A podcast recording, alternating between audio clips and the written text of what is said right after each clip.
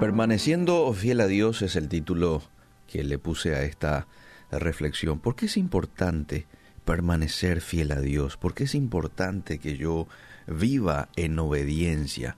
Porque si esto no ocurre, entonces el Señor en un momento determinado también dice, ah, bueno, este no tiene predisposición de obedecerme.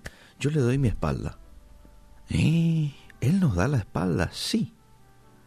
Él llega un momento en donde da la espalda a alguien que eh, de manera, ¿cómo diríamos?, terca, rebelde, persiste en pecar.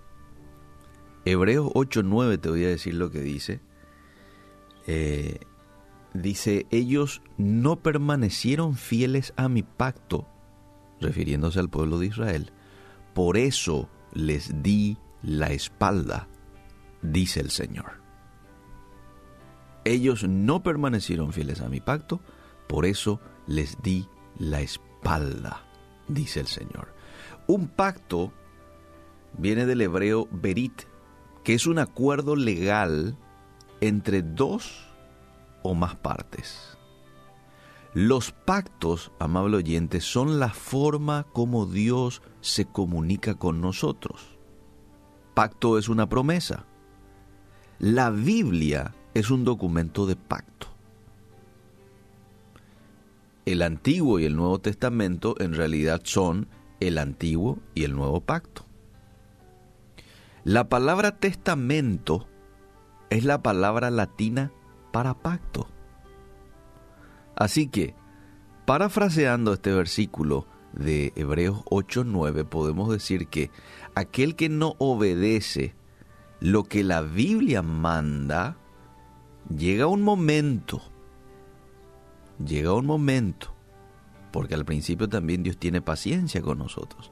Nos está esperando que podamos recapacitar, que nos demos cuenta de que estamos en un camino equivocado, que nos demos cuenta de que no le estamos dando a Él lugar en nuestras vidas.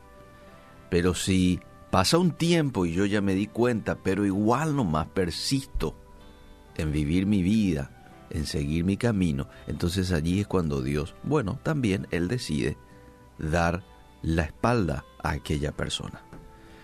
No me quiero imaginar en este hecho que el creador de todo te dé la espalda. Uy. Y quizás alguien diga del otro lado hoy, y es precisamente lo que yo estoy sintiendo en mi vida, porque hace años vivo en desobediencia, hace años y a sabienda. ¿eh? Y siento justamente eso, que Dios me ha dado la espalda a causa de mi rebeldía. La pregunta ahora es, ¿y será que hay oportunidad para mí? ¿Cómo puedo hacer volver a Dios a mí que me deje de dar la espalda, que me dé su rostro? ¿Cómo puedo hacer eso? Y quiero responder a esa pregunta de la siguiente manera. Mientras tengas vida, hay oportunidad. Pero tenés que hacer dos cosas. Lo primero que tenés que hacer es reconocer tu condición de pecador, tu necesidad de Él. Si esto no ocurre, entonces va a ser muy difícil, porque todo empieza reconociendo tu limitación y que necesitamos de Él. Es cuando reconozco mi necesidad de Él, cuando lo voy a buscar este, de todo corazón. Y lo segundo tiene que ver con tomar la decisión de hoy, con la ayuda del Espíritu Santo, amable oyente. Quizás si lo intentas solo, puede que no te salga, pero menos mal que contamos con su ayuda, ¿verdad? Tomar la decisión con Él de que desde hoy, 18 de octubre, vas a empezar a obedecer los mandamientos de Dios. Voy a empezar, Señor. Y este, empezar de poco para mucho. Voy a empezar con esto. Voy a empezar poniéndole orden eh, en esto a mi vida. Voy a empezar practicando esto. Voy a empezar orando leyendo su palabra, eh, cuidando lo que mi mente piensa. Y así voy a ir caminando rumbo a la santidad y eso trae un beneficio demasiado grande a tu vida, a mi vida. Según el salmista David, eso limpia tu mente, eso limpia tu corazón, eso limpia tu camino. El salmista decía, ¿con qué limpiará el joven su camino? Con guardar tu palabra. Cuando nosotros nos humillamos ante Dios, buscamos su rostro y lo hacemos de todo corazón, traducido esto en abandonar nuestros malos caminos. Yo no puedo decir, le estoy buscando a Dios, le estoy clamando a Dios, quiero más de Dios, y sigo yo persistiendo en algún pecado, ¿verdad? O en mi camino en vez del camino de Dios. No, tengo que ser coherente. Me humillo ante Dios, busco su rostro, abandono mi mal camino. Entonces, Dios promete oír nuestras oraciones. No solo eso, promete perdonar nuestros pecados.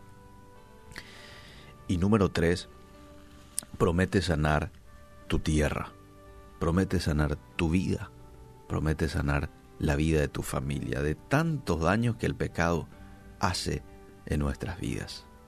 Esto está en Segunda de Crónicas, capítulo 7, verso 14. Si mi pueblo se humilla, busca mi rostro, abandona sus malos caminos, yo perdonaré sus pecados. Escucharé primero, escucharé sus oraciones, perdonaré sus pecados y sanaré su tierra. Entonces, hay oportunidad para volver a Dios, a nosotros, en caso de que has persistido por mucho tiempo en la desobediencia, hoy estás pasando por las consecuencias de ver la espalda de Dios. Hay y la oportunidad que hay es de que te arrepientas, de que dejes de pecar. El que confiesa sus pecados, dice un texto, el que confiesa sus pecados y se aparta, alcanzará misericordia. Confesar, exteriorizar mi pecado. Esto hice eh, a Dios, a alguien, tomas la decisión de no hacerlo más, dice que esa persona va a alcanzar misericordia. Cuando la mujer que fue sorprendida en adulterio va delante de Jesús, Jesús le demuestra, le extiende la mano de misericordia, de comprensión, de perdón, pero le dice algo interesantísimo al final. Vete y no peques más. Esa predisposición es la que Dios quiere encontrar en nuestras vidas. Esa predisposición, esa decisión de darle un cambio de rumbo a mi vida de hoy en adelante. Que Dios nos ayude y que Dios ponga ese corazón en nosotros, predispuesto a obedecer sus mandatos, predispuesto a buscarlo a Él, predispuesto a querer hacer su voluntad por sobre cualquier cosa. ¿Y cuál es su voluntad? Según 1 Tesalonicenses 4:3, su voluntad es que te santifiques. La voluntad de Dios es vuestra santificación, que os apartéis de fornicación. ¿Cuál será la voluntad de Dios para mi vida? Si alguien dice, es que te santifiques. Y una vez que hagas eso, entonces Dios va a empezar a ser más específico también en cuanto a otras voluntades de Él para contigo. ¿Qué terreno comprar? ¿Qué vehículo? ¿Qué carrera? Todo, todo, todo, una vez que nosotros prioricemos nuestra vida espiritual, porque Dios habita en medio de la santidad. Dios este, actúa cuando ve predisposición de santidad en su pueblo. Gracias Señor por tu palabra en esta mañana. Ayúdanos a poder ser hombres y mujeres fieles a ti, a permanecer en santidad, a permanecer en obediencia. Perdona nuestras desobediencias, perdona porque tanto tiempo nos hemos apartado de ti, te hemos entristecido, hoy te pedimos perdón por eso y te pedimos que podamos vivir vidas que te agraden en todo. En el nombre de Jesús. Amén y amén.